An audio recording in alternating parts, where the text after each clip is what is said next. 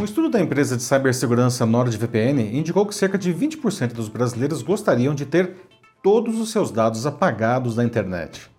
Bom, infelizmente, não, isso é impossível, pois a informação que cai na rede acaba sendo replicada em muitos locais, além de a gente continuar deixando né, as nossas pegadas digitais em todo lugar o tempo todo. Não?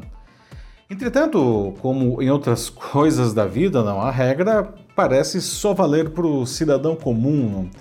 Para quem tem muito dinheiro, é possível até remover referências online a seus crimes. O grupo internacional de jornalistas investigativos Forbidden Stories vem divulgando práticas que alguns bandidos ou simplesmente pessoas endinheiradas né, usam para alterar o seu passado na internet. Não é trivial ou barato, não, e, na maioria dos casos, é ilegal e antiético.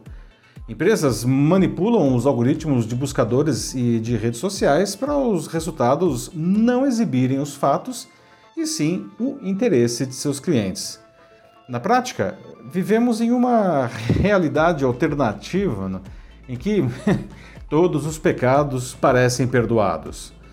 A nossa presença online tornou-se uma ferramenta que nos arrasta para longe da verdade e manipula nossas emoções e comportamentos para proteger criminosos e nos fazer de massa de manobra do poder. O grande risco é que essas, digamos, versões fabricadas ultrapassem os limites do digital e se imponham sobre a nossa vida. Eu sou Paulo Silvestre, consultor de mídia, cultura e transformação digital, e essa é mais uma pílula de cultura digital para começarmos bem a semana, disponível em vídeo e em podcast. Essas práticas são primas irmãs dos mecanismos de desinformação e fake news, né, que também distorcem a realidade para convencer uma legião de pessoas sobre um assunto de interesse de quem as publica. Segundo o material da Forbidden Stories, uma das estratégias usadas por essas empresas de lavagem de reputação é a velha intimidação. Né? Enviam e-mails a jornalistas como se fossem autoridades, ameaçando-os de sanções graves caso não apaguem informações contra seus clientes. Outra, mais moderna, consiste em denunciar com os recursos das redes né, publicações que exponham negativamente seus clientes, como se elas, por exemplo, violassem direitos autorais de outra publicação. E a expectativa é que os algoritmos das plataformas digitais apaguem as suas referências a esses materiais.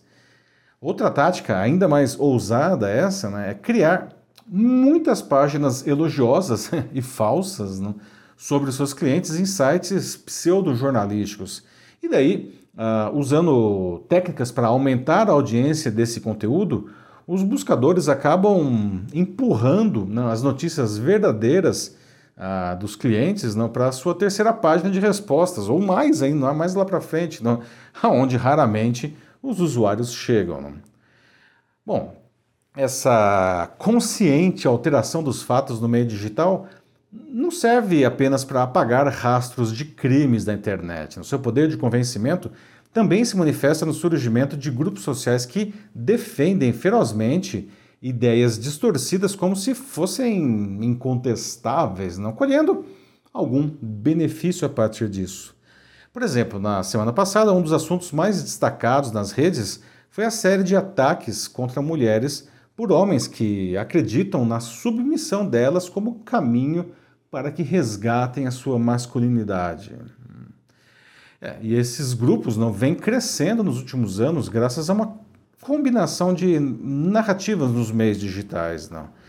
Essas e outras organizações que distorcem a realidade de diferentes maneiras acreditam que foram libertados não, de um suposto controle da ciência, da mídia, dos educadores. Não afirmaram ter escolhido a pílula vermelha, não? que é uma referência, aliás, não? ao filme Matrix de 1999, não? que os permitiria ver o mundo como realmente é. Claro, claro. Não? Bom, outro filme que nos ajuda a entender esse mecanismo de convencimento é A Origem, de 2010. Não? Nele, uma equipe literalmente entra nos sonhos de outra pessoa para plantar ideias em suas mentes. Não? e da descrição desse inusitado serviço, uma vez que a ideia ganha força no cérebro da vítima, é quase impossível erradicá-la. De certa forma, o filósofo e psicólogo suíço Jean Piaget não, é, já defendia isso. Para ele, ah, não há nada mais persistente não, que uma teoria que criamos por conta própria. Não. O poder de convencimento nas redes sociais usurpa esses conceitos não, ao oferecer recursos para que as pessoas pensem estar construindo as suas próprias teorias mas na verdade elas estão sendo conduzidas a encontrar elementos que consigam encaixar de uma maneira crescente até que cheguem no seu ritmo, seguindo o seu ritmo, no momento da revelação.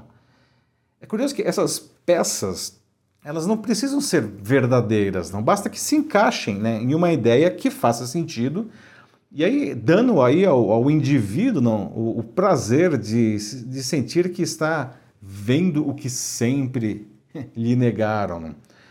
E normalmente essas liberdades não, é, ampliam desejos pré-existentes nessas pessoas, como, por exemplo, medo de vacinas, não? ou até mesmo a submissão de mulheres. Em outras palavras, a ideia mais forte não é a imposta, mas sim aquela que é construída aos poucos. Né? Esse poder pode ser visto em nossa sociedade há muitos anos, né? quando aqueles que escolheram as pílulas vermelhas aí dos mais diferentes sabores na internet manifestam o seu aprendizado na realidade. Não? Graças a elas, por exemplo, muitos deixaram de se vacinar contra a Covid-19 e por isso morreram. E o clímax da realidade distorcida se manifestou no dia 8 de janeiro, quando uma horda depredou as sedes dos três poderes da República, achando que estavam defendendo a democracia. Né? E uma parcela significativa da população continua pensando assim, a despeito do absurdo daqueles acontecimentos. Né? Tudo porque essa é a sua conclusão. As diferentes plataformas digitais não podem se furtar do seu papel nisso, nisso tudo. Né? Ainda que involuntariamente elas se tornaram as distribuidoras das pílulas vermelhas né? e se prestam à lavagem de reputações. Como esses grupos vêm agindo mais ou menos impunemente há anos, né? ficaram, fincaram as suas, suas raízes no mundo real a partir do digital. Essas empresas são, portanto, corresponsáveis por isso né? e precisam se esforçar muito mais para combater a realidade alternativa em suas propriedades. Né? De toda forma, por mais que façam isso, elas não conseguirão dar conta do problema sozinhas. Né? A mídia e os educadores e a sociedade como um todo não precisam produzir conteúdos que restabeleçam a verdade e reconstruam os valores da boa convivência. Não? Entretanto, não pode continuar fazendo isso do jeito que sempre fizeram, apontando o que é o certo e o que é o errado. Não. Eles precisam se apropriar dessas ferramentas não, dos grupos de desinformação, não para atuar, evidentemente, não, de forma antiética ou criminosa, mas para ajudar as pessoas a aprenderem aos poucos o que é o certo, não, e aí chegando às suas conclusões. Não. Isso não é trivial, eu sei, tá? Mas se não se apropriarem desse recurso, dificilmente terão sucesso nessa empreitada que pode consumir aí uh, uma geração para desfazer tanto mal. Né? Até lá, precisamos redescobrir os caminhos para uma convivência pacífica e construtiva, mesmo com aqueles que tenham ideias e valores diferentes dos nossos, a despeito de alguns tropeços pelo caminho foi assim que a humanidade chegou até aqui, certo? É isso aí, meus amigos. Essa é uma tarefa para todos nós, mas para contribuirmos precisamos estar conscientes do funcionamento desses mecanismos. Não? Isso impacta a nossa vida, nossa carreira, nosso negócio. Não? Então, se quiser debater sobre isso em sua empresa ou instituição, mande uma mensagem aqui para mim que vai ser um prazer conversar com vocês. Eu sou Paulo Silvestre, consultor de mídia, cultura e transformação digital. Um fraternal abraço. Tchau.